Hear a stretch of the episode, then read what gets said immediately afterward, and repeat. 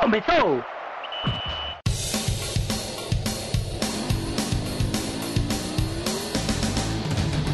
Mas qual é pouca, eu só tomo se for 10k. Eu sou obrigado a falar que esse programa aqui tá uma porra. Fala muito! Fala muito! Fala muito! Piada morta! Pelas barbas do profeta! Fala galera, tudo tranquilo com vocês? Estamos começando aqui mais uma edição do DescubraCast, 27 edição do programa. Continuando com essa série em que a gente traça os, o nosso panorama, a visão da gente aqui para o Trio de Ferro da Capital. O último programa lançado agora, quarta para quinta-feira, dia. Uh, Vitor, qual que é o dia mesmo? 9, né? Saber porque Isso. você devia estar com o relógio na sua frente, mas 8 ou 9. Exatamente, 8 para 9 de janeiro, a gente falou sobre o esporte, falamos sobre ah, o que, que a gente espera do Leão, e agora nessa edição a gente vai falar do time do Náutico, que manteve uma boa base, campeã da Série C, que trouxe reforços aí pontuais e um baita reforço que até então a maior contratação do futebol pernambucano, a volta do Chiesa. Ah, achava que estava falando de Lombardi. É, Lombardi aí já é outro ponto. Eu E, tive além que entrar aqui, desculpa, só pra rir. Depois eu volto.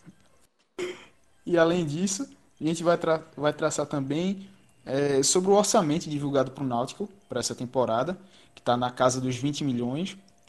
Então a gente vai dissecar essas questões e vamos trazer aqui mais informações, o que é que a gente vê, o que, que o torcedor alvirrubro pode esperar do time agora nesta atual temporada.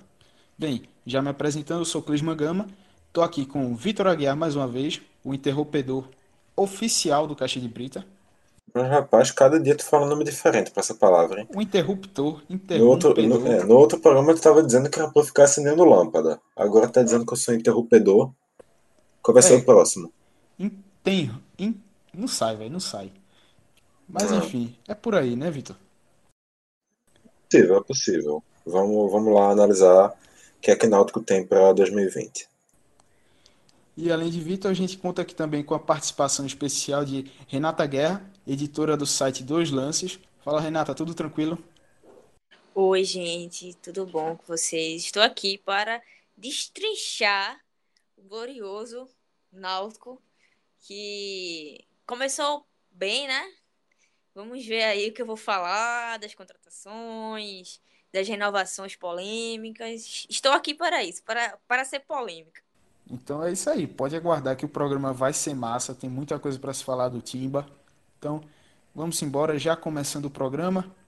Bem, é, a gente já pode começar aqui a traçar sobre as contratações do Náutico para a atual temporada, começando do gol, e aí a gente vai passando a avaliação sobre cada atleta. É, no gol, o Náutico contratou o Marcão, que veio do Brasil de Pelotas. Além dele, Próximo que é o que tá todo mundo esperando, tá? Além dele, veio também o Ed Halls, goleiro da base do Vasco, que vai ter, se eu não me engano, a sua primeira chance no, no profissional, vai ser aqui no Náutico. Chama de House, pô. Chama de House e Frigeles. Fica mais, fica mais É, até como ficou também o Red House Chili Peppers, É. que a galera tava falando. Ai, Puta! Sabia dessa não, Renata? Essa aí é que nem o goleiro, pô. Tá na boca do povo já. Meu Putz, Deus do céu. meu Deus do céu. Isso porque a gente não tem Diego Borges aqui, porque senão eram 10 minutos de é. piada ruim. Mas, assim, Relativa- Diego não Minha Nossa, boca está... chega tá ardendo, pô. Tá foda. Pois é, Diego não tá aqui, mas uma coisa realmente que a gente não pode deixar é de manter a memória de Diego bem refrescada, né? Ah, vá. É, Enfim. tem, é piada ruim, cara. Não, não tem pra onde fugir, não. Deve ser piada interna, boiei agora sim. Não, é só refrescante. Só piadinha com a palavra refrescante. Não é nada interno, não. É só piada ruim, sem. É isso. Mas aí, é, já começando contigo, Renata, o que é que tu ach- achou da contratação desses dois goleiros? Vamos lá. É... Marcão, eu vi pouca coisa assim so- sobre ele, deu só uma olhada. Ele era reserva lá no Brasil de Pelotas. Assim, eu seria muito. Acho que falar que ele é o novo Luiz Carlos seria muito pesado, sabe? Pra ele, até porque o, o coitado não teve chance de mostrar. Mas assim, eu acho que foi uma contratação pra compor mesmo, né? Porque o cara era reserva lá no Brasil de Pelotas, tem poucos jogos. Se eu não me engano, acho provavelmente estou errada, foram cinco partidas só que ele fez pelo Brasil. Então, assim, é meio difícil você avaliar a contratação de goleiro que não joga, né? Porque, né, é uma posição que o cara tem que ter é, se, é, se, é, sequência e tal. Mas, e sobre. Eu, desculpa, gente, mas eu vou chamar ele de House. É, House é uma aposta, né? Assim, eu vi uma entrevista de Ítalo que ele falou que é, contratou ele porque ele estava um pouco acima dos goleiros da base. Então, eu acho que é aposta, né? Tipo, não tem muito o que falar de goleiro. Se fosse, tipo, é, veio um goleiro titular do Brasil, que eu acho que até o Nauta tava sondando ele, mas pediu muito, enfim. Eu, eu acho que o esporte também. É o que acabou sondando. indo pro esporte, Carlos Eduardo. É, pronto. É, aí você tem uma. Tipo, um, vamos dizer assim, um catálogo maior. Mas quando é reserva é um pouco mais complicado, né? Porque aí você tem que acompanhar treino, enfim. Então, assim, é meio difícil. Então, acho que são duas apostas e, e o titular é Jefferson, é torcer para Jefferson continuar nessa boa fase. E eu acho que não trouxe mais para compor mesmo, né? Não tem, não tem muito mistério falar sobre essas contratações. São duas apostas e, e torcer que sejam bons jogadores, né? E tu, Vitor, o que, é que tu achou dessas, dessas duas contratações?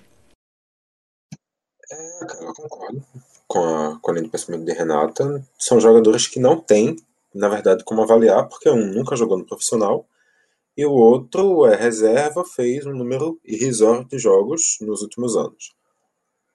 Então, eu não sei realmente se é pesado dizer que ele vem para ser o novo Luiz Carlos, não comparando com a habilidade de Luiz Carlos, mas comparando com o fato de que Luiz Carlos estava lá, ficava assistindo jogos no banco, basicamente nunca era requisitado para entrar. Eu acho que a ideia no final é a mesma. Vitor, eu vou só dar um parênteses no que tu falou. É...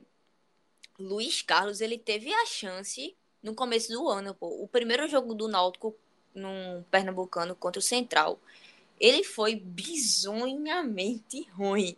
Então a gente já sabia que não dava para contar com ele. Então, Bruno, eu não sei se vocês lembram disso. Bruno tava jogando machucado, pô. Teve uma parte do Pernambucano que Bruno tava jogando machucado. Não lembrava porque a gente disso. não podia confiar em, em Luiz Carlos. Vê que situação. Então, assim, é complicado eu falar que Marcão parece com o Luiz Carlos, porque, coitado, né? Mas, assim, espero que ele supra, tipo, se acontecer alguma coisa com Jefferson, que espero que não, mas Luiz Carlos, ele não entrava porque ele era ruim, porque o time tava precisando de um goleiro, que Bruno tava machucado, tava mal, não, não tava pegando pênalti, enfim, aquele negócio todo. E ele não podia entrar. A torcida preferia Bruno sem as duas mãos do que é, Luiz Carlos. Era esse o nível, pô. Não, eu concordo plenamente contigo. Luiz Carlos era um cara que antes era terceiro goleiro do esporte, fez, se não me engano, um jogo em dois anos. E assim, eu acho que um terceiro goleiro do esporte e um segundo goleiro do Brasil de Pelotas, em teoria a diferença não é muita coisa, mas realmente, quando eu estou comparando, não estou comparando em quesito técnico dos dois, estou comparando na ideia da diretoria trazer para ser um cara que não vai ser requisitado dentro de campo. Sim, sim, eu sei, eu sei. Assim, é o que eu espero é isso, né? Que quando ele, se ele for um dia, não seja bizonhamente. É o que a gente torce, mas é difícil você avaliar por quase nenhum jogo, sabe? Tipo, não dá. E você sabe que você for procurar comentários de torcedor, torcedor, tipo, do, é, do Brasil vai estar tá falando mal. Porque torcedor é assim, né? Você vai pesquisar, tá todo mundo detonando, sabe? Então, é complicado analisar jogador que não joga muito. E principalmente goleiro, né? É, eu sigo a, a linha de pensamento de vocês também aí. Principalmente, Vitor, porque. Só para fazer, só para não perder a piadinha, Clisma, na, na questão do torcedor do Brasil de Pelotas, realmente no caso acho que vai ser um pouco difícil encontrar os criticando, porque assim, a torcida já não é grande e eles estavam tão anestesiados pelas boas atuações de Carlos Eduardo que eles não devem nem lembrar que tinham reserva. Caramba. Bicho, eu não vou nem comentar nada. Eu não vou nem comentar nada, porque eu tô com medo até de alguém achar meu arroba lá, lá, lá no Twitter. um fã lá de Marcão e do Brasil de Pelotas, Deus, Deus me livre. Mas Tá bom, a gente passa o arroba no final do programa. Mas foi como eu falei, tipo, o Bruno tava em má fase e não tinha su- é, substituto, então tinha que ficar com o Luiz Carlos. E foi já o oposto do Santa, né? O Santa tava com o Ricardo Ernesto, aí não tava bem, não sei o que, se machucou, entrou o Anderson, acabou. Tomou a posição. Então, eu acho que o reserva é assim, porque assim, tem dirigentes que pensam assim: vou contratar o time titular. O banco pode ser médio ou fraco, só que a gente conta com, ban com um banco, né? Foi no caso do Santa. O Santa tinha Anderson que ninguém esperava e foi lá e fez o estrago, né? Então eu acho que o do Náutico mesmo, eu acho que foi nessa mesma linha, como o Vitor falou, assim. A gente não tem como comparar os dois, porque não, não vimos ele jogar. Mas é na mesma linha de pensamento. Vamos contar com o Jefferson até o final e pronto. E aí, seguindo a. Eu sigo a linha de pensamento de vocês com relação aos goleiros. É, o Marcão, pelo menos, tem essa questão de ter sido referendado por Gilmar Da- Dalpozo, teve o aval dele, Gilmar elogiou na chegada, então, beleza, né? Se o técnico, que foi um, goleiro aí, conhece da posição, disse que o cara é bom e se garantia, tranquilo. E Raul, é, não- também não tem muito o que falar. Foi essa questão da aposta mesmo, como vocês já trouxeram. E a gente avança, sai da, do gol e fala do setor defensivo, que teve o retorno do lateral direito Brian, que passou pelo Náutico em 2018, teve um bom desempenho, principalmente naquela Série C, voltou para Chapecoense e em 2019 e ao fim do contrato agora acertou com o Náutico para jogar aqui em 2020. E além dele também o zagueiro Ronaldo Alves, que vai para sua terceira passagem no Timbu, ídolo da torcida. Então, já começando contigo, Renata, fala dessas voltas do Brian e do Ronaldo Alves e a expectativa para esses dois atletas. Chegam para ser titulares ambos ou vão brigar por posição? Como é que tá isso aí? Olha, é... Brian, eu gostei, porque ele fez uma boa Série C pelo Náutico. E eu vi o jogo o amistoso contra o ABC e ele foi um dos poucos jogadores que se destacaram. Então, eu gostei. A gente tá precisando, porque só era Hereda, né? E é bom você ter uma concorrência ali e tal. Então, Brian, pra mim, foi uma ótima contratação do Náutico. Acho que eles acertaram. É, E é novo, né? Enfim.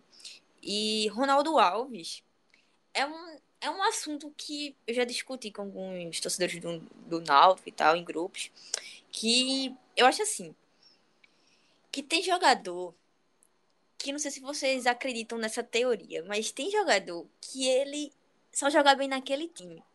E eu acho que Ronaldo Alves é um, de- um desses casos, sabe? É, ele não fez. Ele era banco lá no, no CSA, né? E, mas assim, sobre a temporada dele, se a gente for analisar, seria uma contratação de risco, né? Mas como ele já jogou aqui, já é ídolo, assim, né? Tipo, é, foi artilheiro do Náutico, eu acho, um pernambucano. Se eu tiver errada, vocês me corrijam. É, então ele vem mais por essa questão de identidade com o clube. Se a gente for falar de identidade, realmente, eu gostei da contratação dele. E o Náutico tá nessa vibe, né? Nessa teoria de, tipo, ah, vamos re- é, repatriar jogadores que se identificam com o clube, não sei o que e tal. Enfim, então se for nessa linha, realmente foi uma contratação muito boa. Agora, se for pela temporada, é questionável. Mas assim, eu gostei também, porque eu sou suspeita pra falar, ó, porque eu gosto dele. Ele fez uma temporada ruim lá no CSA, não jogou bem no esporte. Então, assim, mas no Náutico, se a gente for falar da, da passagem dele no Náutico, foi muito boa. Então, acho que a torcida tá se apegando mais nisso. Tá se, tá se apegando na passagem que ele teve. Então, se for nisso, foi uma ótima contratação. As duas, né? De Braia e a de Ronaldo Alves. Eu acho que. E aí, sobre vir para ser titular, eu acho que Brian vai ter uma disputa muito boa com Hereda. E Ronaldo, eu acho que ele já é titular. pelos nomes que o Náutico tem para zaga, que é Diego, Lombardi e Rafael Ribeiro e Carlão, que é da base. Se a gente for colocar esses caras, Ronaldo Alves, eu acho que ele, se tiver em forma, tiver bem, ele já entra como um titular, né? Porque eu acho que ele tá acima desses jogadores. E é isso, eu acho que Ronaldo ele consegue a, vaga tranquilo e Brian e Hereda acho que vai ter uma disputa muito, muito boa. E para tu, Vitor, como é que tá essa questão aí? Eles chegam para ser titulares? Qual o nível de, é, de importância né, do, do reforço, tanto do Brian quanto do Ronaldo Alves, para esse elenco do Náutico? Não discordo muito de Renata, não. Quanto ao Brian, é um jogador que teve uma passagem interessante na Série C. Óbvio que a Série B é um pouco mais concorrida, mas é um jogador jovem que, tendo um Hereda, que é uma peça de um pouco mais de garantia, é um jogador é uma ótima composição de elenco. Sem dúvida, para ser uma reserva de Série B, ele é um ótimo nome. Ele rescindiu com a Chapecoense, saiu ali a uns três ou quatro jogos do final da, da Série A a Chapecoense manteve uma pequena porcentagem dos direitos dele, não vou lembrar que é o certo, mas algo entre 10% e 30%. E o restante ele já viu aí com o Náutico para acertar. Não sei se foi o inteiro para o Náutico ou se ele ficou com uma porcentagem também do total para o caso de alguma venda futura. Fato é que ele chega, ele reforça e é uma, um, um primeiro bom nome. Ronaldo Alves é, eu discordo que ele seja um, um jogador que só renda bem em clube, porque no Havaí ele teve boas passagens. No esporte ele terminou mal, mas eu acho que não dá para dizer que, no geral, a passagem dele no esporte foi ruim. Foi uma passagem de dois anos e meio que até completar um ano e nove meses, mais ou menos, ninguém levantava a mão para criticar Ronaldo Alves. É, até ali ele era um zagueiro considerado até razoavelmente seguro. Foi realmente no final que tudo de bom que se tinha dele realmente se manchou. Ele foi, ele terminou muito mal, mas antes disso, não. E também a passagem no CSA, querendo ou não, o CSA encontrou uma dupla de zaga que se firmou, então também até ficou um pouco mais difícil para ele ter uma sequência. Mas realmente, ele é um jogador que vem de. Jogou pouco no CSA e no, na última temporada do esporte também já não estava lá essas coisas. Então já é um jogador que é para se ficar um pouco atento, mas querendo ou não, ele está indo para uma Série B, já um nível técnico um pouco abaixo. Mas ainda assim, um contrato de dois anos é uma coisa que me deixa um pouco receoso. Mas com certeza, com certeza, é um nome que em primeiro momento chega para ser titular aí da zaga junto ao Camutanga, que no caso ainda vai ter que terminar de se recuperar da lesão. Também penso por aí. É, o Naldo Alves chega para ser titular sem muita dificuldade diante do, dos nomes que estão aí. É, mais para frente eu vejo uma zaga dele com o Camutanga mesmo, concordo com vocês. E o Brian, para mim, não chega como titular por causa do bom momento, a boa temporada do Hereda, que ele fez na, em 2019. Ele jogou muita bola, apesar de ter chegado com aquele destaque de ser um, um atleta, um lateral direito ofensivo, que participa muito bem da construção das jogadas, mas cresceu muito defensivamente, deu uma sustentação muito boa para a defesa do Náutico. Então tem tudo para se tornar um lateral é, mais completo e com essa curva ascendente dele na carreira manteria, deixava ele com essa sequência de jogos. E aí sim, questão de cansaço, é, nível de secar, aí faz essa, essa variação com o Brian, esse revezamento. Mas para mim, Hereda seguiria como titular mesmo. E a gente avança para o meio de campo que até então a única contratação do Náutico para o meio foi o volante Luanderson, que veio do Havaí, estava na disputando a Série A, o Havaí acabou rebaixado, mas o, o Luanderson teve sequência lá no, no clube de Florianópolis, conseguiu é, jogar bem essa Série A e chega com, com moral ao time, tanto que já tem treinado entre os titulares do, do Timbu. É, o que, que tu vê, Renato, dessa contratação? O Luanderson chega mesmo para assumir a, a posição ali na cabeça de área seja como primeiro ou segundo volante? Assim, é, eu gostei da contratação, apesar de, ter, de ter visto algumas pessoas não terem aprovado. Eu acho que foi um bom nome. Eu acho assim, que querendo ou não, vem, vem de uma série A e o Náutico vem de uma série C, então já é complicado achar jogadores no mercado, e principalmente pelo teto, né, salarial que o Náutico colocou. Então achei um bom nome. É, vi algumas coisas dele assim, alguns jogos. É um jogador é, razoável, ok. E assim, é, se ele vir para disputar posição com Josa, eu acho que ele consegue. Isso eu tô falando uma, uma achismo pelo que Josa joga. É, porque assim, ele, fa ele, fa ele falhou muito, ele foi muito criticado e tal. Ele deu até umas entrevistas falando que ele realmente teve esses erros e tal. Então, acho assim que é, ele tá brigando para ser titular. Só que é aquele negócio, né? Ele tá brigando com o cara de confiança de dar o pouso que é Josa. Mas assim, eu acredito que foi uma boa aposta do Náutico. Sobre é, ele disputar com o Jonathan, aí já é um pouco mais difícil, porque eu acho que Jonathan é o titular absoluto. Ele, é, ele para mim, é um dos melhores jogadores do, do Náutico. Não sei se vocês concordam. Jonathan é um dos melhores ali na cabeça de área. Então, se ele disputar com o Josa, eu, eu, eu acho que ele ganha. Agora, com o Jonathan, eu acho que não tem como não, porque Jonathan é o melhor. Mas falando sobre ele no Havaí, é aquele negócio. É complicado você avaliar um jogador que vem de um time rebaixado. Porque o cara já vem meio marcado, né? Tipo, poxa, veio de um clube que foi rebaixado, que o Havaí não jogou bem, não. Mas eu acho que ele foi bem, ele teve sequência, ele não ficou, tipo, no banco, e não foi, tipo, é... escanteado. Ele tava sem, sempre ali, né? Só que é aquele negócio. Se a gente for ler comentários de torcedores, torcedores vão estar tá lá xingando, falando, ah, graças a Deus que levou. Mas aí que tal? Tá, o Náutico vai jogar uma Série B, o Náutico vai jogar um um Pernambucano, uma Copa Nordeste. Então, o nível não é uma Série A, sabe? Então, acho que para mim foi uma boa contratação do Náutico. E seguindo aquela linha de estar tá dentro dos padrões financeiros do clube. Então, para mim foi uma boa contratação. Não foi uma excelente contratação, sabe? Até porque o Náutico não tá com esse poder financeiro de contratar um cara que chegue, sabe? Tipo, eu vou já adiantar, um Chiesa.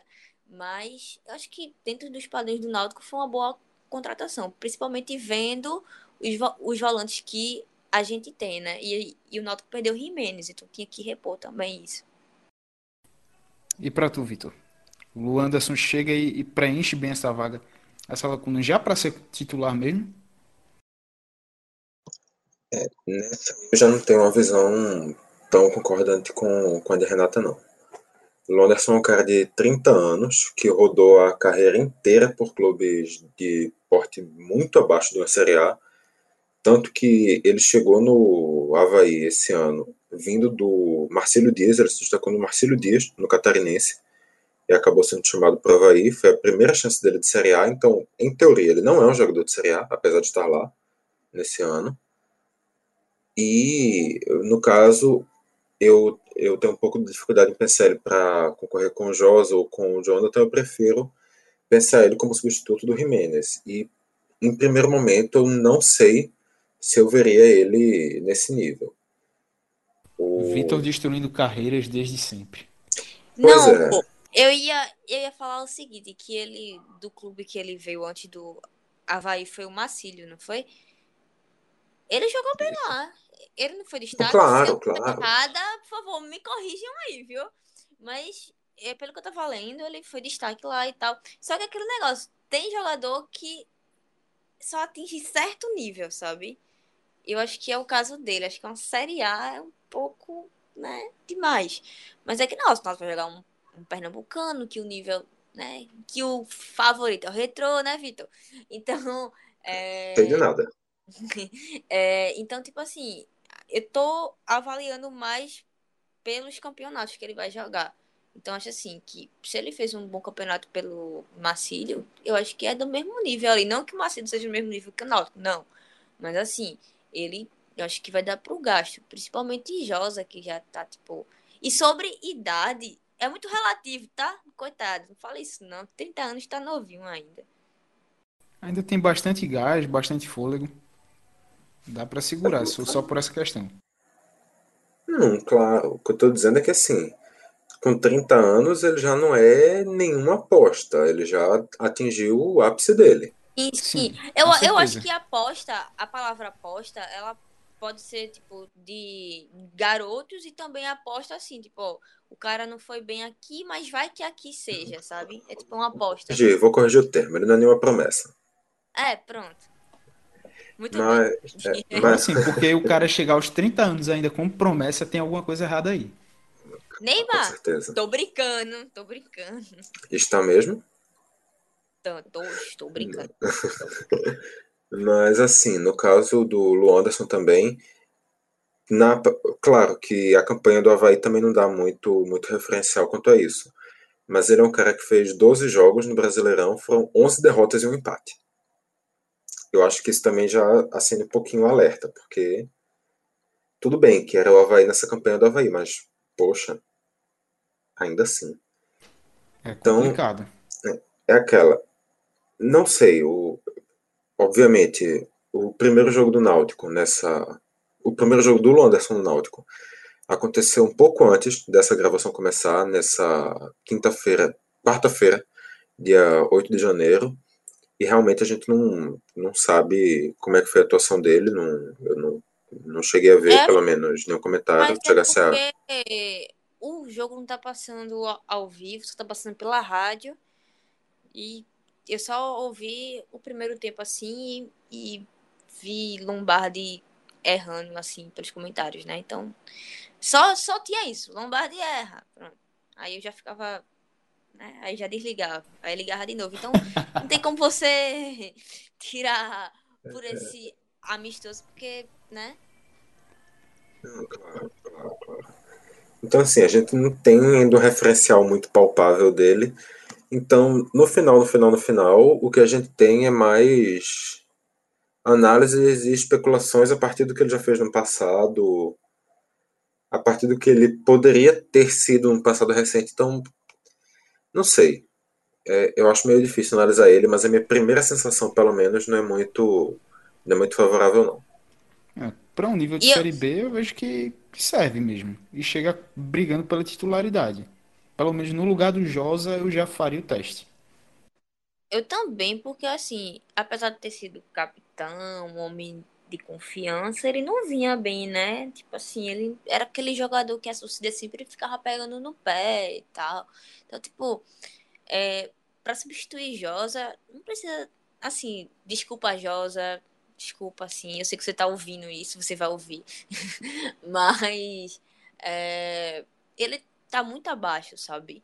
Eu acho que é um banco. Então, acho que não vai ter tanto trabalho para ele tomar essa vaga de Josa. Agora, assim, se ele vai render bem mais, aí já, já, aí já fica difícil saber, né? Mas eu acho assim que foi uma boa aposta, porque, porque querendo ou não, foi um jogador de, de Série A, né? Tipo, é um time saindo da C que diz que. Diz não, né? Prova que tem um teto salarial que tem que estar ali junto, que tem que estar baixo, que tem que estar dentro da, do orçamento baixo do Náutico e tal. Então é por isso que eu tô avaliando que foi uma boa contratação. Mas por isso, porque estava dentro do teto que o Náutico quer. E também sobre do Náutico tá saindo da Série C. Um ponto que talvez a gente fosse abordar no, na parte de finanças, mas já adiantando, é que assim, o Náutico está saindo de uma Série C, mas a gente tem que lembrar que isso é passado. O Náutico agora é uma equipe de Série B. O Náutico está de volta à segunda divisão e o Náutico não vai ser uma equipe, em teoria, que vai chegar como figurante, uma equipe que vai chegar brigando contra rebaixamento. O Náutico se propõe a ser uma equipe que vai ser de segunda divisão brigando em primeira parte de tabela. Sim, Então, sim. assim, não é porque o cara estava na Série A também que ele já vai ser automaticamente um, Não, não, um não. bom reforço, porque não é isso, o tá? nível. Não, sim, claro, mas porque o nível de, da, da rabeira da Série A, digamos assim, e da primeira tabela, da primeira metade da tabela da Série B, pode ter alguns jogadores de nível bem próximo. Então, não, não seria obrigatoriamente um. Sim, sim, mas ponto- assim, eu tô falando mais em questão do primeiro semestre, sabe? Eu acho que pra Série B, eu acho, e até já ouvi algumas. é, matérias com Ítalo e Diógenes, o Náutico ele vai se reforçar mais na Série B, né? Que é o, que é o foco. Então eu acho que acredito que não vai ficar só nesse volante, enfim. Então acho que o Náutico tá meio certo de começar, tipo, de leve e tal. Sobre isso, assim. Até porque tem Jonathan, tem é, Josa, o Náutico vai apostar em dois jogadores da base, que, tipo, eles falam que é uma das maiores apostas deles, né? Que é, acho que é o Haldane e o Vagninho, se eu não me engano. É, então, o Náutico tá naquela, né? Vamos apostar aqui num Pernambucano para ver se vai. Eu acho que se não fosse, eles contratam para a Série B. Então, se o Náutico estiver é, pensando assim, tá justo. Agora, se for pensando, tipo, ah, não vamos economizar, não sei o que, aí tá errado. Porque vai jogar uma Série B, tem que entrar com um time competitivo. Mas pro começo do ano, eu vou relevar, eu vou deixar essa corneta de lado, sabe? E aí a gente Trazendo agora. informação é, antes, Clisma, o Diógenes deu uma entrevista no último.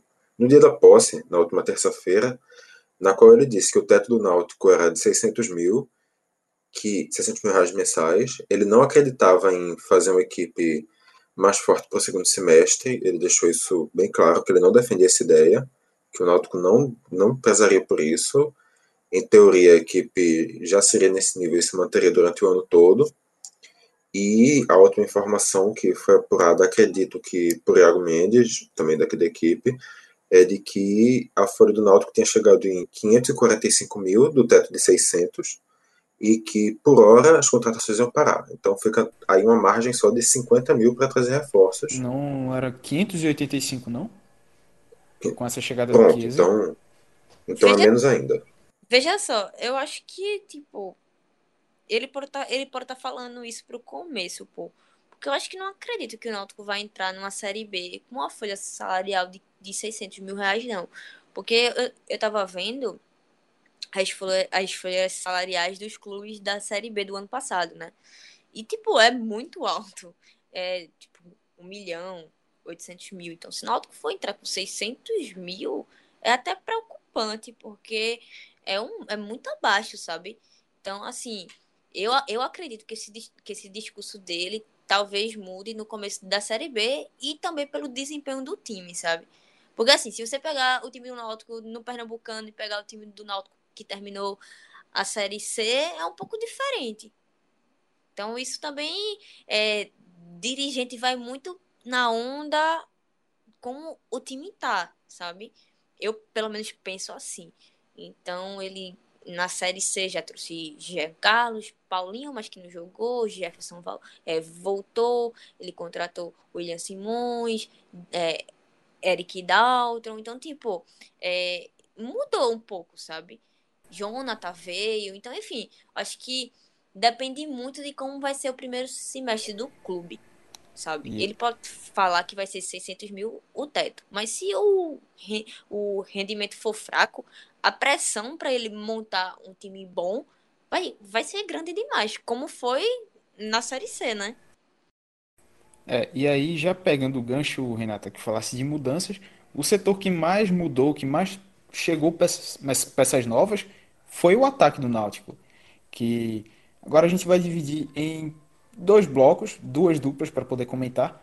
Primeiro, a- os atacantes que chegaram antes, o Salatiel Júnior, vindo do Sampaio Corrêa do Maranhão, um dos artilheiros da Série C com oito gols. E além dele, o paraguaio Guillermo Paiva, que é uma das apostas do Náutico, jogador jovem que chegou a disputar Libertadores de 2019 pelo Zamora da Venezuela. Então, é, queria que, agora começando contigo, Vitor, já trouxesse o panorama dessas duas contratações e já com. É, depois a gente emenda o gancho para falar também da chegada do Eric do Chiesa, mas primeiramente, o que é que esses dois atletas, o Salatiel e o Paiva, podem almejar, o que é que dá para se esperar deles, pelo menos nesse começo de temporada. Não tá brigando por titularidade, é, se vão ter chances ou se vão jogar pouco, como é que tu imagina isso? Salva com a contratação de meio de campo, com o Anderson no caso, Eu não tenho nenhuma ressalva com nenhum dos nomes que chegaram para ataque do Náutico. O Guilherme Paiva chega com um caráter mais de aposta, mas as referências parecem ser boas. Um jogador jovem que está vindo do futebol. Está vindo, na verdade, do futebol venezuelano, nem do paraguaio. Vem emprestado pelo paraguaio, mas seu último clube foi no futebol venezuelano. E assim, se um clube do futebol venezuelano conseguiu pagar pelo jogador, ele não é caro para uma segunda divisão do Brasil. Porque o futebol venezuelano é desvalorizado nesse nível. Então, eu acho que é uma boa aposta. Um jogador que hum, a análise técnica do Náutico viu alguma coisa, então eu acho que é um voto de confiança que a gente pode dar. E também, nos primeiros treinamentos dele, ah, o que se falou é que realmente o rendimento dele foi bom, que ele teve boas participações nos treinos, então parece ter sido realmente um acerto, mas, mas realmente a gente só vai ter certeza quando ele entrar em campo. O Salatiel foi um nome que teve uma boa série B, série C, fez uma, uma campanha bastante constante, conseguiu o vice-campeonato com o Sampaio Corrêa, terminou na artilharia, mostrou que sabe fazer gol, que pode ser decisivo, então também ajuda ainda mais considerando que o Náutico perdeu os dois centroavantes titulares, que brigavam pela titularidade no caso, que eram o Wallace Pernambucano e o Rafael Oliveira, que isso aí também acredito que ninguém discuta que não eram nomes que, que deveriam permanecer. Então, quanto a esses dois nomes, eu não tenho nenhum tipo de ressalva. E acredito que nós está formando um bom ataque, porque além deles, dos outros dois que a gente também vai debater mais na frente, ainda tem a permanência do, do Álvaro, que realmente demorou para mostrar um bom nível, mas quando despontou, saiu fazendo gol em. Quando despontou, saiu fazendo gol em tudo que é jogo, mostrou que é um cara que pode ser decisivo. Então, tem, tem potencial realmente para formar um ataque forte, pelo menos para esse início de ano, Náutico. E para tu, Renata, essa, o que é que dá para esperar do Salatiel e do Paiva? Então, é... eu tava escutando o Vitor falar e ele e eu concordo com ele. Eu acho que Paiva foi uma ótima aposta. Eu tava lendo que ele tava indo muito bem nos treinos, fez gol, tava, tava indo muito bem. Eu acho que foi uma boa aposta, é novo e assim, precisa de chances também, né? Porque o, o ano passado o Náutico contratou, eu não lembro o nome dele agora. Ele foi tão importante que eu tô nem lembrada, mas foi um gringo. E. Naruel Cisneros? É, Cisneros, isso. E não teve muita chance. Agora Paiva tá indo bem nos treinos, enfim, né? Espero que ele tenha a chance. E eu, eu gostei. É uma boa aposta. Ele fez um gol na Libertadores contra o Atlético Mineiro. Então, assim, né? Se um cara joga uma Libertadores ele é, é um, uma aposta válida. Sobre Salatiel, é bom jogador. Só que é aquilo, ele jogou uma Série C, né? A gente sempre tem que frisar nisso. Eu, ele é aquele típico camisa 9, né? Que a bola tem que chegar para ele e ele vai lá e, e finaliza. Eu também achei uma boa aposta. Eu acho que nessa, nesse requisito de ataque, o Náutico investiu pesado e bem, né? Então acho assim que não tem muito o que reclamar. Eu acho que foi duas contratações boas. É, e sobre Álvaro também, que ele renovou, e teve Matheus Cavalho também que renovou, teve Jean Carlos, manteve a base, né? Então acho que nessa parte aí do, da, do meio para frente, o Náutico tá muito bem. Se encaixar, não tem, não tem o que reclamar. Dá trabalho, então. né? Vai, é, vai dar um pouco de trabalho. O jogo pode ser 6, 6 a 5 4 a 3 mas, mas eu acho Cuidado assim, para não zicar. É aquela, Lombardi pode sofrer quatro gols lá atrás, mas Olha, Eric, Chiesa vão marcar pelo menos três. Então, é aquilo, né? Vai ser 5 a 4 6 a 3 sabe? Mas assim, tu, eu, tu falou de Lombardi, eu vou dar uma informação aqui que eu fui pesquisar, só para voltar lá, lá na, lá na zaga, ele cometeu o pênalti agora no amistoso do Náutico. Ele cometeu o pênalti, mas Jefferson defendeu e o amistoso acabou 0 a 0 Só para informar. É, mas, mas voltando agora ao ataque, eu acho que não tem muito o que falar sobre, tipo, mal, assim. Acho que são jo- jo- é, jogadores que veio com respaldo. Um foi artilheiro da C, o outro que tava in- indo bem lá, é, lá, lá, na, lá na Venezuela, jogou Libertadores, fez gol no Atlético e tá jogando bem os treinos, tá fazendo gol e tá todo mundo elogiando nos treinos e tal. Então, tipo assim, não, não tem muito o que reclamar. Foram boas respostas, o Náutico acertou e vamos ver agora se encaixa.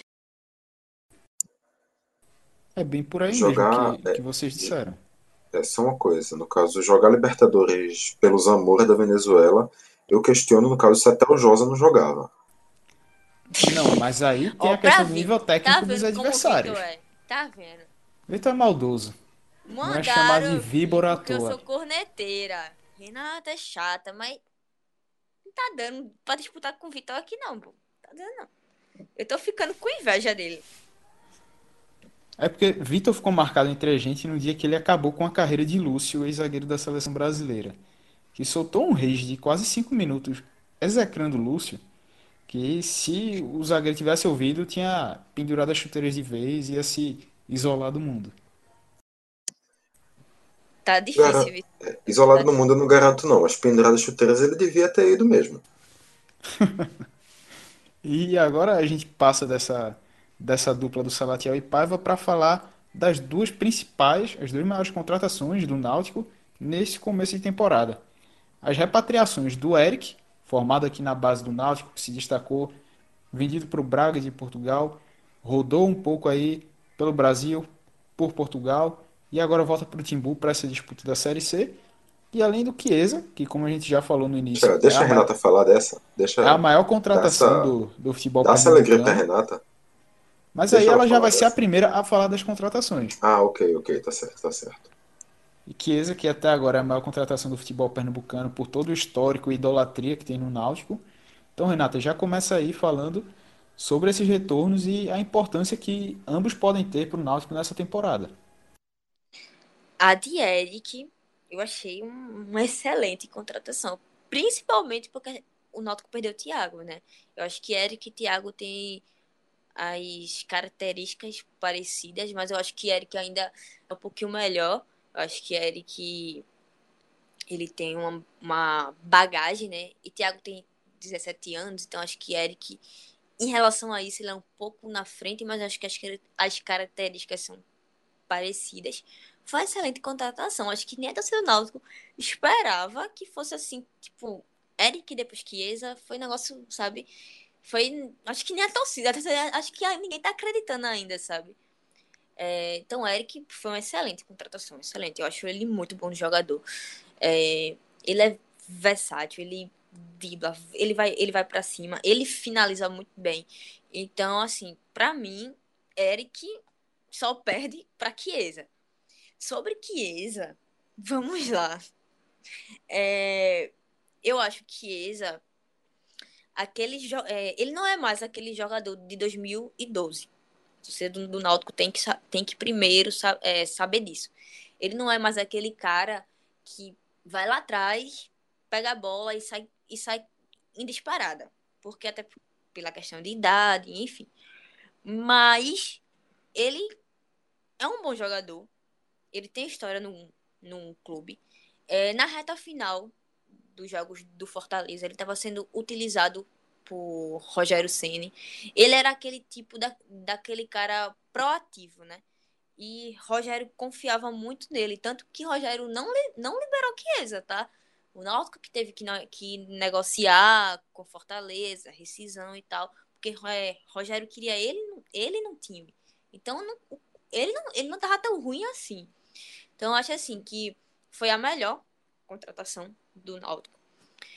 E só que a torcida tem que entender que ele não é aquele de 2012. Não criar a expectativa que Chiesa seja aquele jo jogador que pega a bola na, é, na lateral e saia correndo e drible e faça aquilo tudo. Eu acho que ele é mais agora dentro da área, recebe, domina e finaliza. Aí, sim, Chiesa não tem o que falar dele em relação a isso. Eu, tipo, eu fiquei empolgada por isso, porque o Náutico tá precisando de um camisa nova. Apesar de Salatiel é, ser um bom jogador, mas eu acho que nível Chiesa, Chiesa bem mais na frente, né? Então o Náutico tá precisando, principalmente porque o ano passado o Wallace estava muito abaixo, Rafael Ribeiro muito abaixo. Quem salvou o Náutico foi Álvaro, né? Que virou meio que um centroavante. É, então acho assim que a contratação de Chiesa foi para fechar o ataque, sabe? Tinha os jogadores das, das, das laterais, que foram Eric e Álvaro. Tem ali Matheus Cavalho e, e faltava uma referência, né? Um cara experiente, que no caso é Chiesa. Então acho que a importância só aumenta.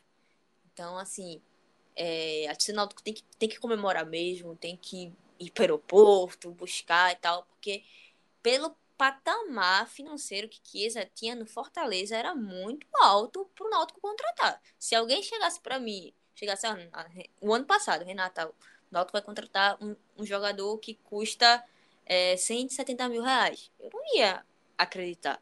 Mas a gestão de Edno tem que. Eu vou deixar até aqui uma observação. Tá de parabéns pela forma que foi feita essa negociação. O Náutico vai pagar 50 mil reais é, e, os, e a outra parte vai ser é, Alvirrubros e a turquesa. O Náutico só, só vai pagar 50 mil reais. Então, assim, foi uma negociação muito boa para o Náutico. E Chiesa abaixou o salário dele para 100 mil reais. Então, assim, é, com todas essas questões, aumenta ainda mais o nível da contratação, o hype, né? Então, assim, Chiesa foi a melhor pelo jeito que foi levado, pela forma que a diretoria do Náutico ne é, negociou, pela identificação no clube, porque assim, Chiesa teve umas boas passagens pelo Bahia, pelo Vitória, mas assim, né? Vamos ser sinceros, a melhor fase de Chiesa foi no Náutico. Chiesa no Náutico brilhou demais.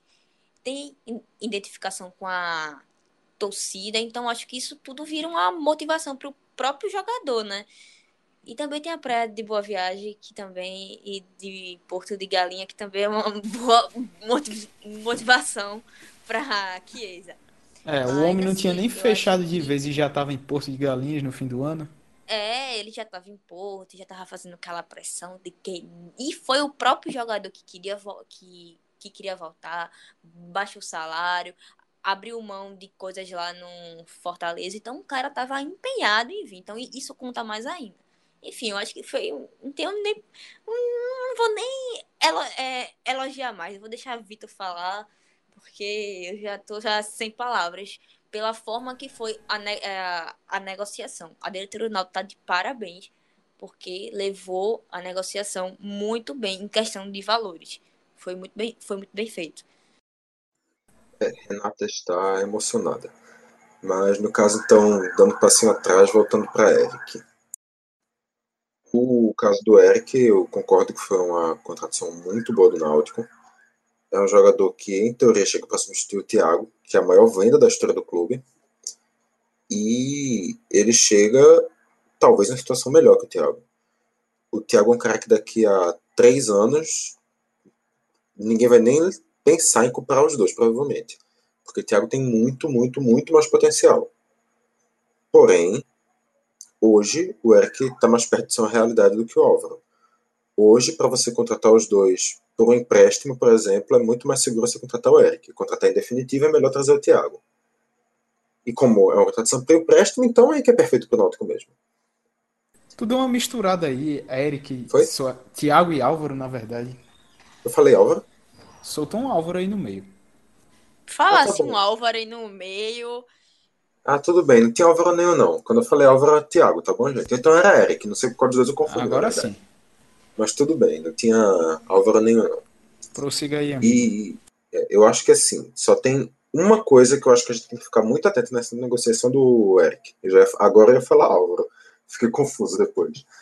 É, tem um ponto que eu acho meio, meio perigoso, que é que ele vem com um contrato de apenas seis meses. O contrato do Eric não é para o ano inteiro. Ele vem, na verdade, em um empréstimo cedido pela equipe que ele estava em Portugal, não é um empréstimo direto do Braga. E no final desses seis meses ele vai ter que voltar É o Gil Vicente, clube. Isso, se não me engano, era o Gil Vicente. Então, o Eric vai ter que, que sentar, o, a direção do Náutico vai ter que sentar, a direção do Braga vai ter que sentar para eles negociarem. Se o Braga não quiser emprestar, o Eric vai voltar para o Braga. Se o Braga quiser utilizar ele, se o Braga quiser vender ele, se o Braga tiver uma proposta por ele, o que acontecer, aí vai depender de negociação. Então, talvez o Eric sequer dispute a Série B pelo Náutico. Joga ele as primeiras rodadas e depois tem que voltar. Não tem como saber ainda. O que, obviamente, em primeiro momento, pelo menos, não parece ser uma coisa boa para o Náutico perder esse jogador. Mas torçamos para que ele possa ter essa continuidade, ficar pelo menos até o final da temporada no clube e, quem sabe, continuar depois. Isso aí só o tempo dirá também. Mas, realmente, em primeiro momento, ainda que por um contrato mais curto, é um bom reforço. Vai ajudar o Náutico, pelo menos, nesses primeiros seis meses. Até porque também a primeira passagem dele ele não demorou muito mais que isso no Náutico já ajudou bastante o clube. Então, e quanto ao Chiesa, eu acho que realmente não tem, não tem muito o que discordar de Renata. Foi uma contratação direta, certeira ali que o, o clube fez. O Náutico foi buscar o jogador que tinha a identificação com a torcida, que tinha um potencial técnico muito válido para a Série B, que poderia se aproveitar de descer realmente desse potencial técnico e voltar a ser um jogador de um porte um pouco maior, com um acréscimo de confiança, digamos assim, que seria um dos, na prática, um dos poucos nomes que poderiam receber esse aporte financeiro desse grupo de apoiadores do Náutico. E também a negociação foi conduzida de uma maneira que o custo para o Náutico acaba sendo muito pequeno, porque Renata falou aí em cerca de 50 mil para o Náutico, mas segundo a apuração que, que João Andrade fez, João Andrade Neto fez para o Super Esportes, esse valor na verdade ainda seria um pouco menor, porque é um salário de 100 mil, que 50 seria por parte desses apoiadores e os outros 50 por parte do Náutico com a ajuda da turquesa, ou seja, o, a ajuda da turquesa estaria inclusa nesses 50 mil do Náutico.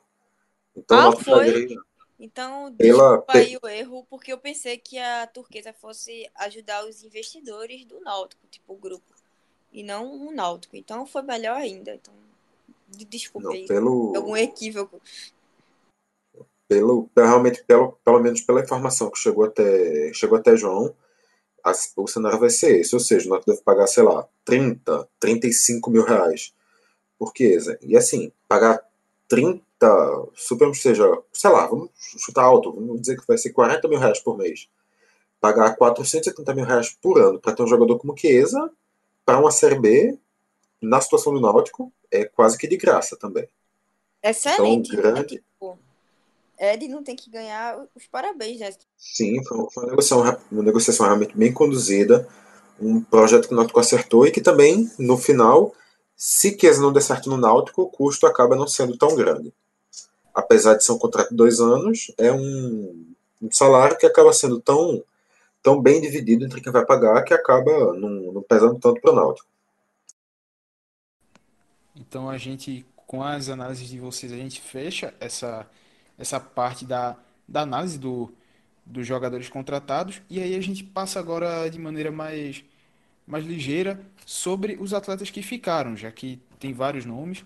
É, eu vou sair listando aqui e eu queria saber da parte de vocês com quem que vocês não conti- continuariam, né, para essa temporada e o porquê. É, vou citando aqui e aí ao fim cada um de vocês fala. Permaneceram Fernando Lombardi. Hereda, Fernando Lombardi. Rafael Ribeiro, Camutanga, Diego Silva, William Simões e Eric Daltro, setor de defesa. Do meio para frente vem Josa, Jonathan, Jean Carlos, Haldney, Vagninho, Lucas Paraíba, Matheus Carvalho, Jorge Henrique, Jefferson Ney e o Álvaro. E aí? Vitor já começou com Lombardi. É, Fernando Lombardi. E Fernando Lombardi também, no caso. E tu, Renato? Ah, e o Fernando Lombardi também. Não pode esquecer do Lombardi.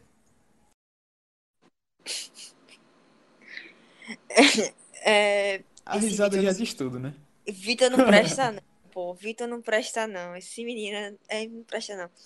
É, então, Lombardi, acho que é unanimidade entre a imprensa, a torcida, porque assim, eu vi muito esse discurso de Ah, mas ele é bom de elenco. Ah, ele é motivador. Então dá outro cargo pro cara. Tipo, sei lá, bota na comissão técnica se ele tem uma relação tão boa assim, mas colocar de titular, capitão, sabe? É complicado porque ele já provou. Ele já provou que não dá, sabe? Não dá. Então, assim, acho que foi um dos maiores erros da gestão de futebol de Erino, Diógenes e Ítalo, foi essa renovação com o Lombardi, sabe? Não, não tem explicação, não tem aquele negócio, pô, ele fez aquele jogo bom. Não tem, não tem, não tem, tipo, ah, um jogo que ele fez. Me diga qual foi o jogo bom que Lombardi fez. Não teve, pô. Então, assim, foi uma renovação que eu não entendo, sinceramente. Com, é, com, é, conseguiu ser pior do que a de Josa, porque jo, jo, é, Josa ainda fez alguns jogos bons, foi capitão do time, tipo, tava ali, sabe? E Lombardi não.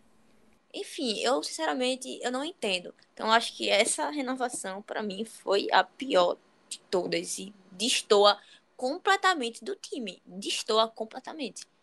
Então acho que só ele, né? não precisa mais falar mal de ninguém não, porque eu acho que Jean, que é, Jean Carlos foi um acerto, Matheus foi um acerto, Álvaro foi um acerto, é, vai utilizar os meninos da base.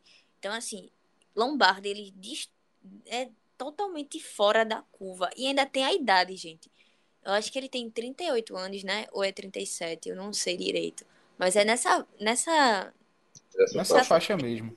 Então, assim, qual é a explicação, sabe?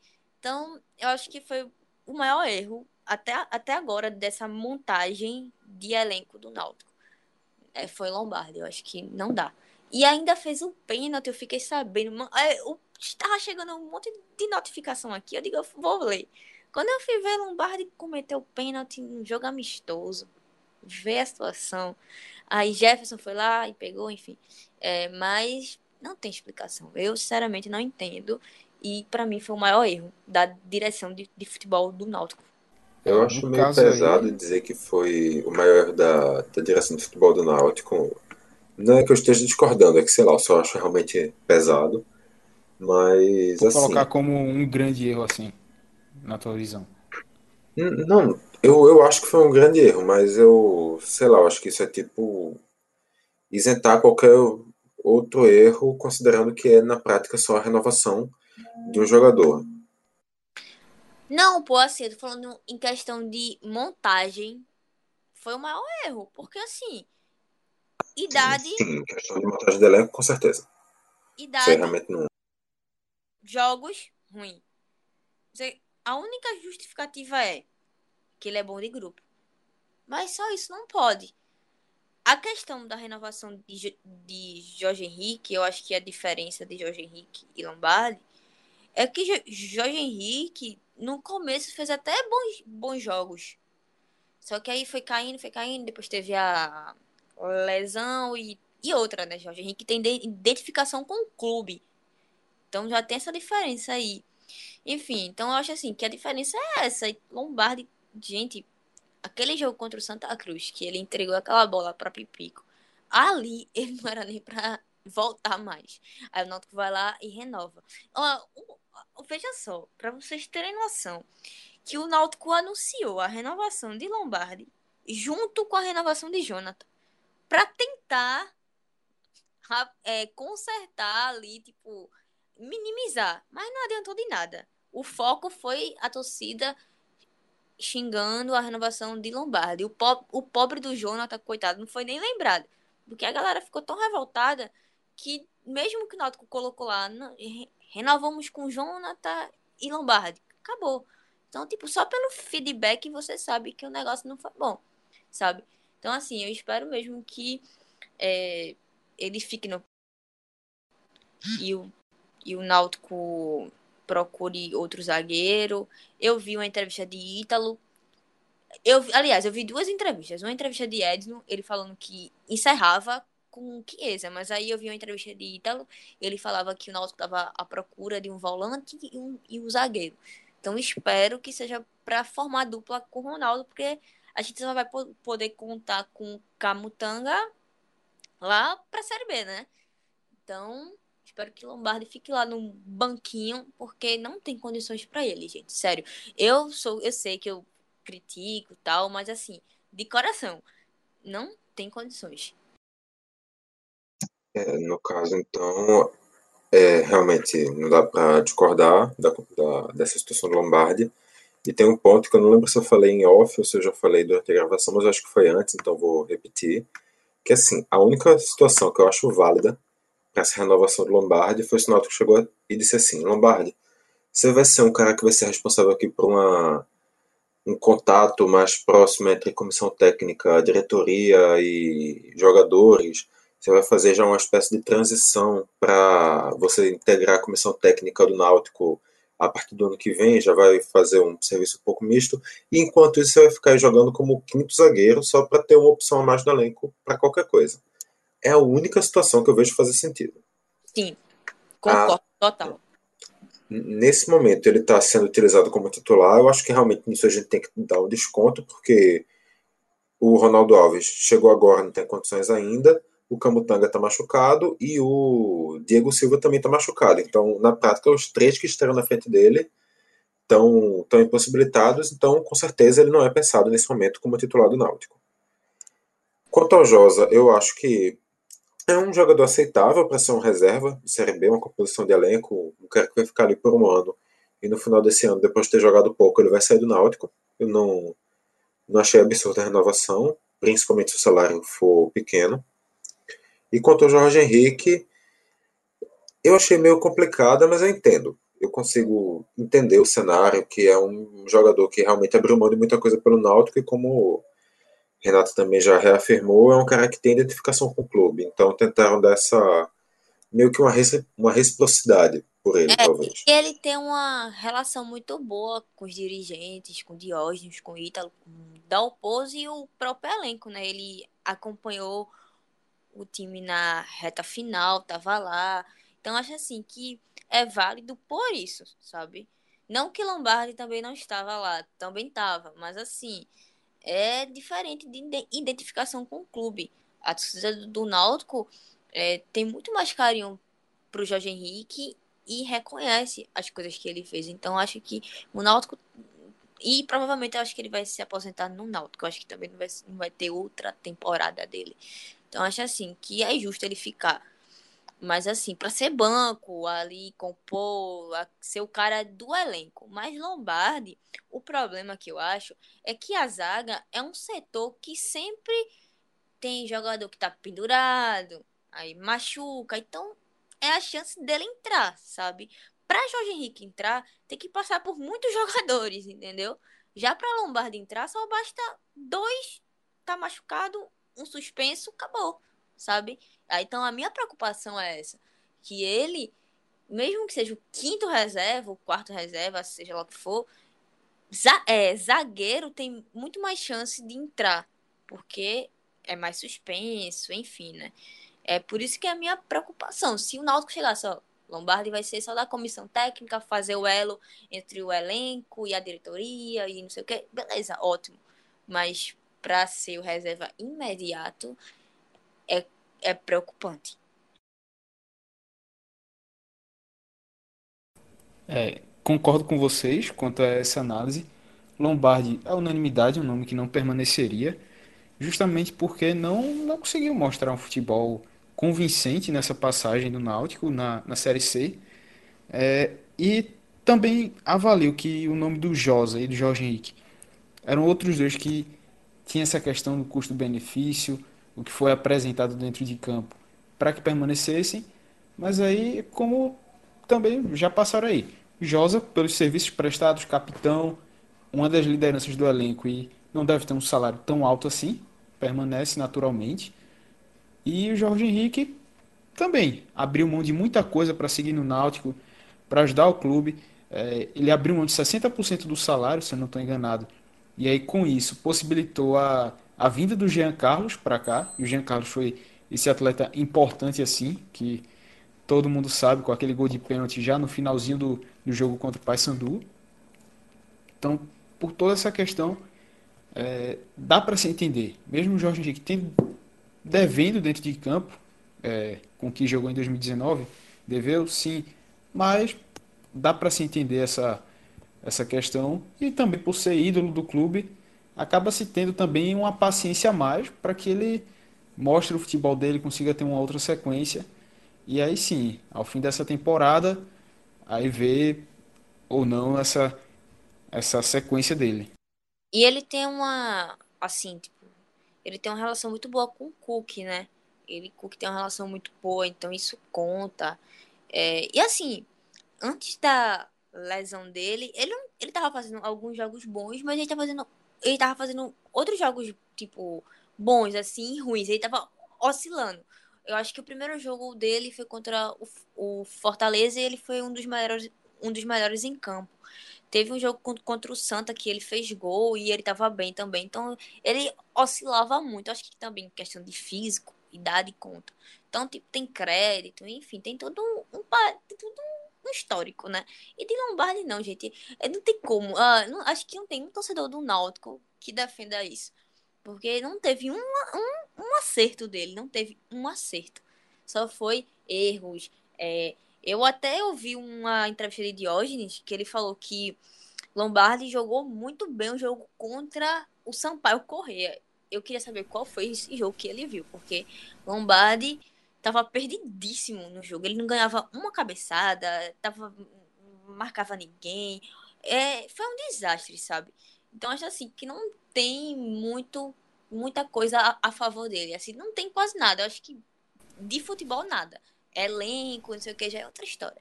Mas eu acho que essa renovação para mim foi de, de todas assim, foi a disparada a pior. De Josa, eu critico muito Josa, mas eu sei da importância que ele teve no time. Ele era, ele era capitão. Ele, apesar de todos os erros e tal, ele dava o sangue ali, você via. E o salário baixo, enfim, tudo, né? Josa, entendo. Jo, Jorge Henrique, entendo, mas ele não. Corneta tá afiada. Eu achava que só o Vitor, mas Renato também joga nesse mesmo time. Não, mas é aquela. É, se coloca qualquer pessoa que torce pelo Náutico para falar Lombardi, não espere menos do que Renato tá falando. E olhe que eu não torço pro Náutico, viu? Meu time é o Retrô.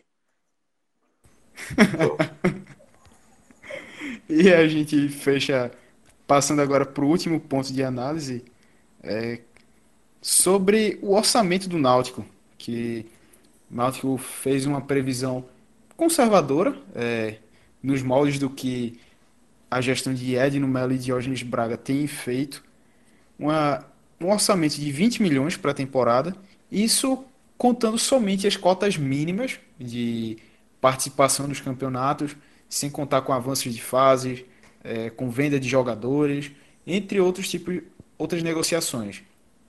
Então, Vitor, é, queria que tu destrinchasse para a gente esses números e como que o Náutico tem planejado, e aí a gente já começa esse debate é, do que se pode esperar. Se é uma previsão realmente muito conservadora, o quanto que isso dá para crescer ao longo do ano. Então, pode trazer para a gente esses dados? Essa previsão foi tão conservadora, mas tão conservadora, que eu acho que dá para chamar ela, sei lá, de fundamentalista religiosa. Negócio realmente, noto que o imagem... É, eu sei, foi, foi uma pedra ruim, eu tenho consciência disso, cara. É, o Náutico imaginou, imaginou não, o Náutico sabe que, obviamente, que o valor não vai ser esse. Mas o Náutico se preparou, assim como a gente já falou para o esporte no outro programa, para não ganhar basicamente nada nessa temporada. Ou seja, o Náutico está preparado para o cenário do caos, para conseguir se sustentar em um ano recebendo o mínimo possível. E na minha visão isso é o correto. A equipe tem que estar preparada. É, eu não lembro quem foi o diretor que disse isso, mas foi uma entrevista relativamente recente que eu fiz com algum diretor de algum clube daqui, que ele disse isso. Planejamento é uma. Pronto, foi o diretor de marketing do esporte, é, Rafael Soares. Ele disse que planejamento é uma coisa que você tem que fazer assim. Você tem que estar preparado para, no pior cenário possível, você se sair bem. Eu acho que a linha de pensamento, tanto de esporte quanto de náutico, nesses orçamentos, foi essa. no caso do Náutico, Náutico considerou um orçamento de 20 milhões de reais, que seria menor, inclusive, que o orçamento do Santa Cruz, que vai estar uma divisão abaixo. É menor que todos os orçamentos do falado G7 do Nordeste, que são os três clubes do Recife, os dois do de Fortaleza e os dois de Salvador. O que, no caso, também não é de se surpreender, considerando que, exceto o Vitória, os outros quatro estão em uma divisão acima do, do Náutico também. Então, o que acontece? O Náutico esse ano volta a ter uma cota de TV, o que não teve no ano passado, porque a Série C você só recebe os custeios de viagem, de custo de arbitragem, essas coisas que o Náutico continua tendo, só que agora também vai ter uma receita de TV por volta de 7 milhões e meio de reais, que no caso já é uma, uma renda importante. O Náutico também vai ter receita de participação, pelo menos na primeira fase da Copa do Brasil e na primeira fase da Copa do Nordeste, mas ele é favorito para avançar nas duas. Na Copa do Brasil ele enfrenta o Toledo na primeira fase, que é uma equipe inferior. Na segunda fase realmente já pode pegar o Botafogo, aí já começa a complicar. E aí, no caso, realmente, para a segunda fase ele já não é favorito, mas ainda assim, só esse primeiro avanço já são, se não me engano, 665 mil reais só por vencer o Toledo na primeira fase. Venceu empatar com o Toledo na primeira fase. Na Copa do Nordeste, o avanço também já são aí mais algumas centenas de milhares. Pernambucano é uma cota fixa, então, como a gente já bem sabe, título do Pernambucano não vale nenhum centavo a mais no final do ano. O Náutico está prevendo um cenário catastrófico para patrocínios, que no caso o Náutico ainda não fechou, ele ainda está negociando, pelo menos com o patrocínio Master, mas obviamente ele vai ter patrocínio Master, vai ter patrocínio de outros lugares de camisa, vai ter patrocínios de ações de marketing na sede do clube, patrocínios de placa na beira do campo ao longo da temporada. O Náutico vai ter essas receitas também, que o Náutico também está considerando o mínimo. E o Náutico também não está considerando nenhum centavo para venda de atletas. Esse ano o Náutico vendeu o Thiago já no finzinho do ano, mas realmente entrou ainda na conta de, de 2019, que foi dividido, na verdade, foi dividido em quatro parcelas, o pagamento de Thiago. Isso só reafirmando, todos esses destrinchamentos foram feitos pelo, pelo Cássio Zirpoli, e a gente está aqui, no caso, só, só repassando o que foi apurado por ele e fazendo análise em cima. É importante ressaltar isso. Mas a, essa, essa venda do Thiago foi dividida em quatro partes.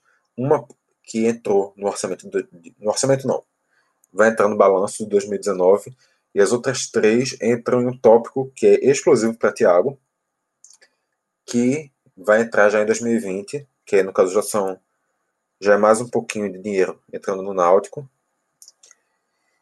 Náutico também colocou aí dentro receita de sócios, que no caso ele considerou a manutenção do quadro atual, receita de bilheteria na casa de 1 milhão e 300 mil, receita de bares se aproximando de 700 mil, ou seja, mais da metade do valor de bilheteria. É mais ou menos como se você comprasse o ingresso a 10 reais e pagasse mais de 5 em cerveja. Uma receita de um pouco mais de 500 mil na marca própria, lembrando que esse já é um valor líquido, descontado de dos custos que o Náutico tem para isso, além de 264 mil reais em aluguéis, que no caso o Náutico tem alguns espaços dentro do ali do complexo dos aflitos, como o Bar do Americano, como o Delta Expresso, que no caso entram aí nesses 264 mil reais de, de aluguel. Isso no final já dá a maior folha do Náutico nos últimos sete anos. Folha não, desculpa, o meu orçamento do Náutico em sete anos, mas reafirmando que o Náutico está sendo estupidamente conservador. Então, a gente sabe que na prática esse valor que começa especulado em 20 vai acabar muito maior. Um exemplo é o Fortaleza, de, de quando foi campeão da Série B, dois anos, um ano atrás, na verdade, ele especulou uma receita bastante conservadora, não vou aqui lembrar o número, obviamente, mas terminou tendo mais que o dobro. E eu acho que é um cenário muito possível para o Náutico.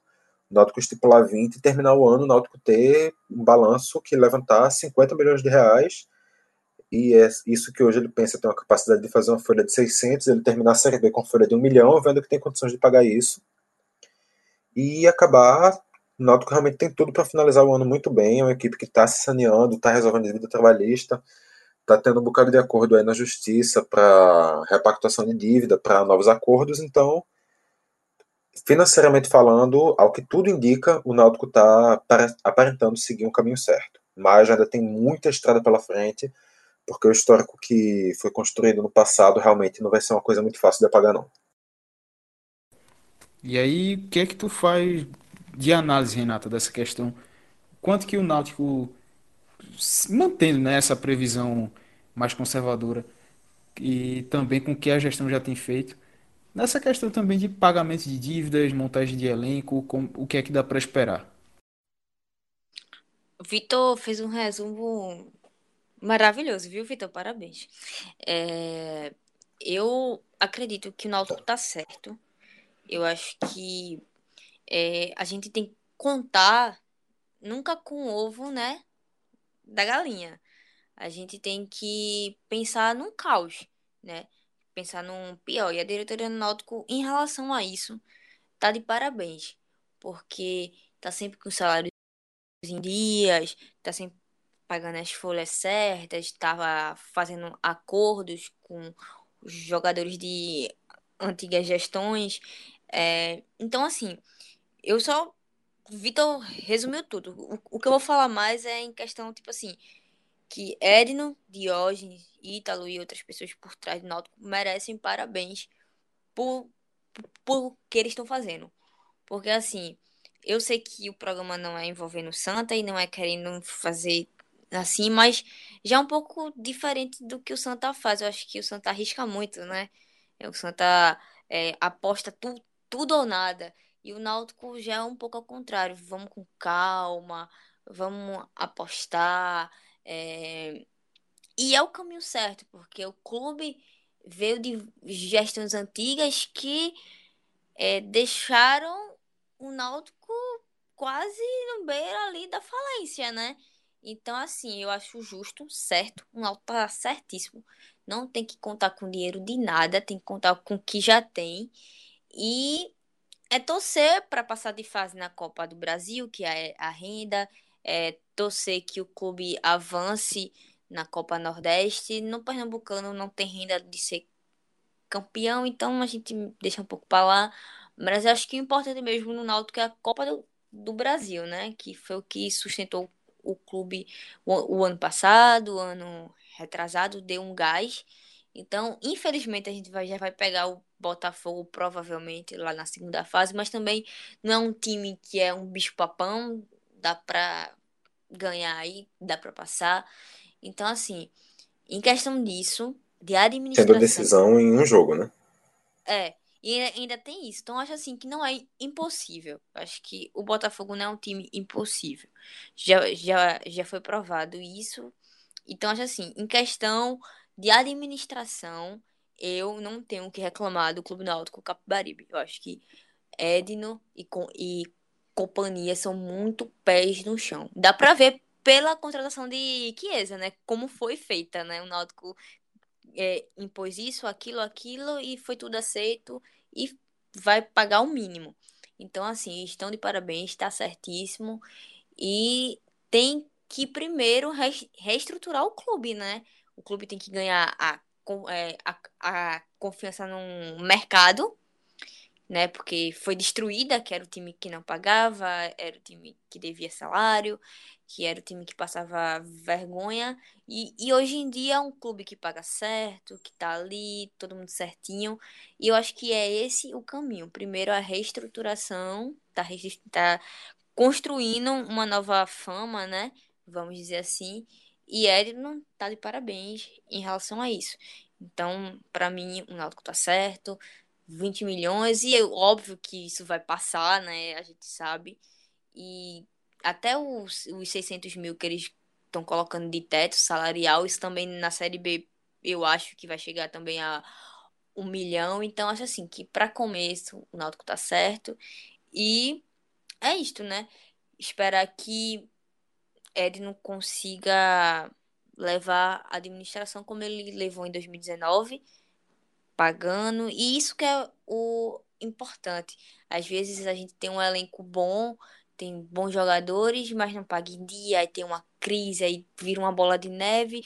De um, de um elenco bom se torna um elenco problemático. E o Náutico, atualmente, para mim, é um elenco favorito a um título da série da, da série B, ó, calma, um, é, do Pernambucano e vai fazer uma feridinha ali na Copa Nordeste. Talvez melhor, enfim, lá, lá para frente contrate outros jogadores, mas eu acho assim que atualmente tá bom, eu acho que o time tá bom, é, só precisa melhorar o que, o, o que a gente já falou aqui da zaga, então, para mim, o orçamento ok, então é esperar agora, né? Se vai crescer, se vai passar, se vai ganhar mais dinheiro e assim espero, né? Porque aí a gestão fica mais tranquila.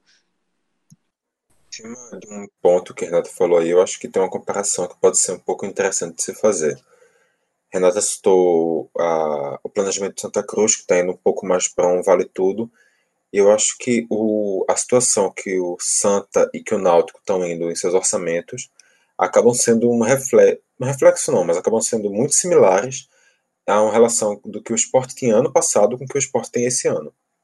Ano passado era um ano para o esporte, um ano de queda, um ano da equipe destruída, e que se a equipe continuasse na Série B por mais um ano, ia ser basicamente o fim do, de, um, de uma reconstrução, de um trabalho de um bocado de coisa. E para o Santa Cruz esse ano, permanecer na Série C mais uma vez, é basicamente um passo enorme para deixar de ser um clube grande, é um passo enorme para o Santa Cruz ter suas finanças a partir do ano que vem completamente abaladas, para Santa Cruz eh, internamente tem uma política completamente enfurecida. Então ele tem que ir para o Vale Tudo porque ele precisa, esse ano, conseguir o acesso. Já o Náutico está na situação que o Sport está agora. Mas, Vitor, eu não sei se tu tem essas, não sei se tu tem essas informações, mas eu acho que o ano passado também o Santa estava com a folha maior do que o do Náutico. Não sei, eu, eu posso estar errada, mas também o Santa o ano passado deu uma arriscada, sabe? Tava realmente maior que o Náutico, mas no final, o até agora, os balanços do Santa estão superando em muito o orçamento. Ou seja, o Santa Cruz está planejando um número, mas está conseguindo mais. Sim, então, na prática, não está assim, sendo um. Ainda assim, em 2018 e 2019, o faturamento do Santa total ficou abaixo dos valores que o Náutico conseguiu. Sim, sim.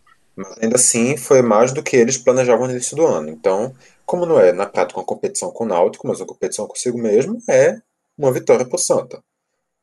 Sim, uma sim, das... eu acho que eu falei mais em quesito de pé no chão. É, eu não uhum. acompanho muito a política do, do Santa, porque já é um pouco complicado, eu não entendo muito esse negócio de patrimonial, executivo e tal, assim, de quem manda mais, entendem. quem manda menos, é um negócio meio com, é complicado. Mas eu acho assim que o Náutico, ele. Eu, eu acho que o Náutico entendeu que estava jogando uma Série C e precisava de uma nova estrutura, precisava é, colocar o um nome limpo num mercado, sabe? E o Santa Cruz tá indo por tudo ou nada, assim, ó. É isso, ou se não subir, é tchau, sabe? E também não é assim. Acho que também no começo tem que ter aqueles pés no chão. Eu, pelo menos, entendo dessa forma. Não sei vocês, né? Mas eu penso dessa forma, que o Náutico, ele é muito cauteloso. Ele não é muito, muito cauteloso em relação a isso. É, essa tá, cautela aí teve... é bem, bem justa, eu acho bem prudente mesmo. É, da maneira que o Ednil e o Diógenes têm se portado, porque a gente já viu o histórico do Náutico, de vários e vários anos gastando a mais é, na loucura por conquistar um título, para conquistar um acesso. E a gente viu o rombo que ficou, que eles pegaram e estão agora tendo que pagar. Que até ainda vai hoje, durar né? mais um tempo. Vai durar mais uns bons anos até que Tem o Náutico gente... consiga ter uma saúde financeira realmente estável. Tem jogador que é de 2009, às vezes, pô, 2010, que vem cobrar, sabe? Isso complica totalmente a, o, fi, o financeiro, né? Então, coitado, né? Pega a toda o buraco, né, que eles deixaram. Aí Sim, só É, complementar a comparação que eu estava que eu tava fazendo com o esporte, se o Santa está seguindo mais ou menos o que o esporte estava fazendo no ano passado, de ir pro Vale Tudo, o Náutico segue mais ou menos o que o esporte está fazendo esse ano. Os dois estão mais ou menos no mesmo processo, conseguiram acesso, precisam ter um ano de estabilidade, precisam ter um ano bom em suas divisões. O esporte para se manter, o Náutico para brigar pelo acesso. E para isso, eles estão exatamente o oposto. Eles, como eles estão exatamente em uma recuperação financeira, como eles já conseguiram voltar para a divisão que dá as condições mínimas para eles, eles dizem: não, vamos ser aqui o mais cauteloso possível, vamos seguir o básico, a gente não vai considerar a gente conseguindo nada, vamos tentar se sustentar com dinheiro nenhum. O que vier a mais a gente vai utilizar, claro, mas vamos se planejar para o pior cenário possível. E também assim, né? É, o Náutico se manter numa Série B não é uma, uma catástrofe, eu acho. Eu, pelo menos, penso assim. Eu acho que uma catástrofe seria cair para uma série novo. Então, acho que o Náutico tá certo. Tipo, a gente vai chegar na B com calma, vamos lá. Se der para subir, maravilhoso, ótimo. Mas se manter, não é uma tragédia, sabe? Até porque o clube tá ali em passos lentos. Bem, é por aí mesmo, é, nessa análise que vocês fizeram. E a gente vai chegando agora já no final do programa. Vamos fazer aqui as considerações finais e queria primeiramente já agradecer a presença aqui de Renata mais uma vez no, no DescubraCast. E agora falando do Náutico, Renata, brigadão. E as portas aqui do, do DescubraCast do Caixa de Brita estão abertas. Obrigada, meninos, pelo convite. Eu amei falar sobre o Náutico. Vocês sabem que quando eu quero falar do Náutico, meu Deus do céu, eu falo mais do que o Homem da Cobra. Mas muito, muito obrigada pelo convite. Eu fico muito feliz de participar do projeto de vo- vocês, que é um projeto maravilhoso. Sempre estou acompanhando. E mais uma vez, parabéns. Obrigada pelo convite. E qualquer coisa, pode me chamar para falar aí. E ainda tô cobrando aqui. Eu vou, eu vou cobrar. Eu vou cobrar aqui. Eu espero que não cortem, viu? Que falaram pra mim, seu Iago, que não está aqui presente, mas eu vou falar, que eu ia participar falando sobre a Marvel. Tô esperando até agora, só enrolação. Aí me chamaram pra falar do Náutico. Poxa, minha gente. Mas eu tô brincando. É, muito, muito, muito, muito, muito obrigada. E um abraço. E fiquem com Deus e boa noite. O Mendes está marcado, mas assim, quem quiser te marcar e te seguir nas redes, como é que faz? Então, eu, eu, eu fiquei tão em- emocionada, né, para dar essas considerações que esqueci. É, o meu arroba lá no Twitter é Renata Guerra com dois A lá no final, o Guerra com dois A. No Instagram, Renata Guerra com dois A também, no final é a mesma coisa. E sigam lá o Dois Lances, www.portal2 com número, né? É, portal2l.com. Sigam lá a gente, acompanhem o trabalho. E é isto, muito obrigada mais uma vez e beijo, beijos e boa noite. Isso aí, a gente agradece. Vitor, mais uma vez também, obrigado por ter interrompido um pouco menos também. É, e aproveita e já passa as redes sociais do Caixa de Brita e como o pessoal que ainda tem dúvida pode achar a gente. Então, cumpri a minha missão de todo o programa, né? Deixa eu preparar aqui a voz de louco todo supermercado anunciando promoção. Ah, é isso mesmo, Clis Mangama! Não, eu não vou fazer isso, não vamos passar essa vergonha, não. Se você quiser acompanhar os programas do Costa de Brita, você tem a primeira opção, que é a mais óbvia de todas. Se você está escutando a gente por algum lugar, é porque nesse lugar que você está escutando a gente, deve ter os outros programas da gente. Aí você pode escutar os outros programas da gente pelo lugar onde você está escutando esse programa da gente. Mas se você não quiser escutar os outros programas da gente por esse lugar que você está escutando a gente, você tem outros lugares para escutar a gente nos programas da gente em outros lugares. E esses lugares são o Spotify, o Deezer, o Google Podcasts, o, o nosso site, caixadebrita.com, qualquer aplicativo Apple de Podcasts, por aí vai. Apple Podcasts, qualquer aplicativo de podcast que você encontrar, você abre assim o Play Store, bota lá, podcast. Você passa assim o dedo aleatoriamente, baixa um aleatório, aí você abre ele, aí você pesquisa Caixa de Brita, aí você bota pra seguir, aí você bota pra escutar, e você tá escutando. E é isso, é simples assim. Não precisa de muito esforço. Você quase não gasta internet. Você pode colocar para gastar tudo no seu Wi-Fi, que nem vai contar no, no final do ano no na seu, no seu EITA, vai sair. Nem vai contar no final do mês no seu bolso, porque quem é que paga o Wi-Fi por quantidade? Eu não sei se existe um plano desse tipo, mas enfim, não importa. O fato é que, se você também quiser seguir a gente, você pode seguir a gente também nas redes sociais, no facebook.com.br se bem que ninguém usa Facebook atualmente, então no Twitter, arroba caixabrita, e no Instagram, arroba caixabrita. E é isso aí. Isso aí. É, a gente agradece mais uma vez você que nos ouviu até aqui. No próximo programa, a gente vai falar sobre o 2020 do Santa Cruz, a perspectiva que chega o tricolor do Arruda. Então, fica ligado também que logo mais vai estar no seu feed. Então, valeu, galera. Vai estar vai tá saindo aí daqui a uns três ou quatro dias depois desse. Não, não tarda muito, não. Pode acompanhar aqui também. A gente não gravou ainda, mas com certeza ficou bom. Isso aí, já prevendo o futuro. Valeu, galera, mais uma vez. Grande abraço e até o próximo programa. Uma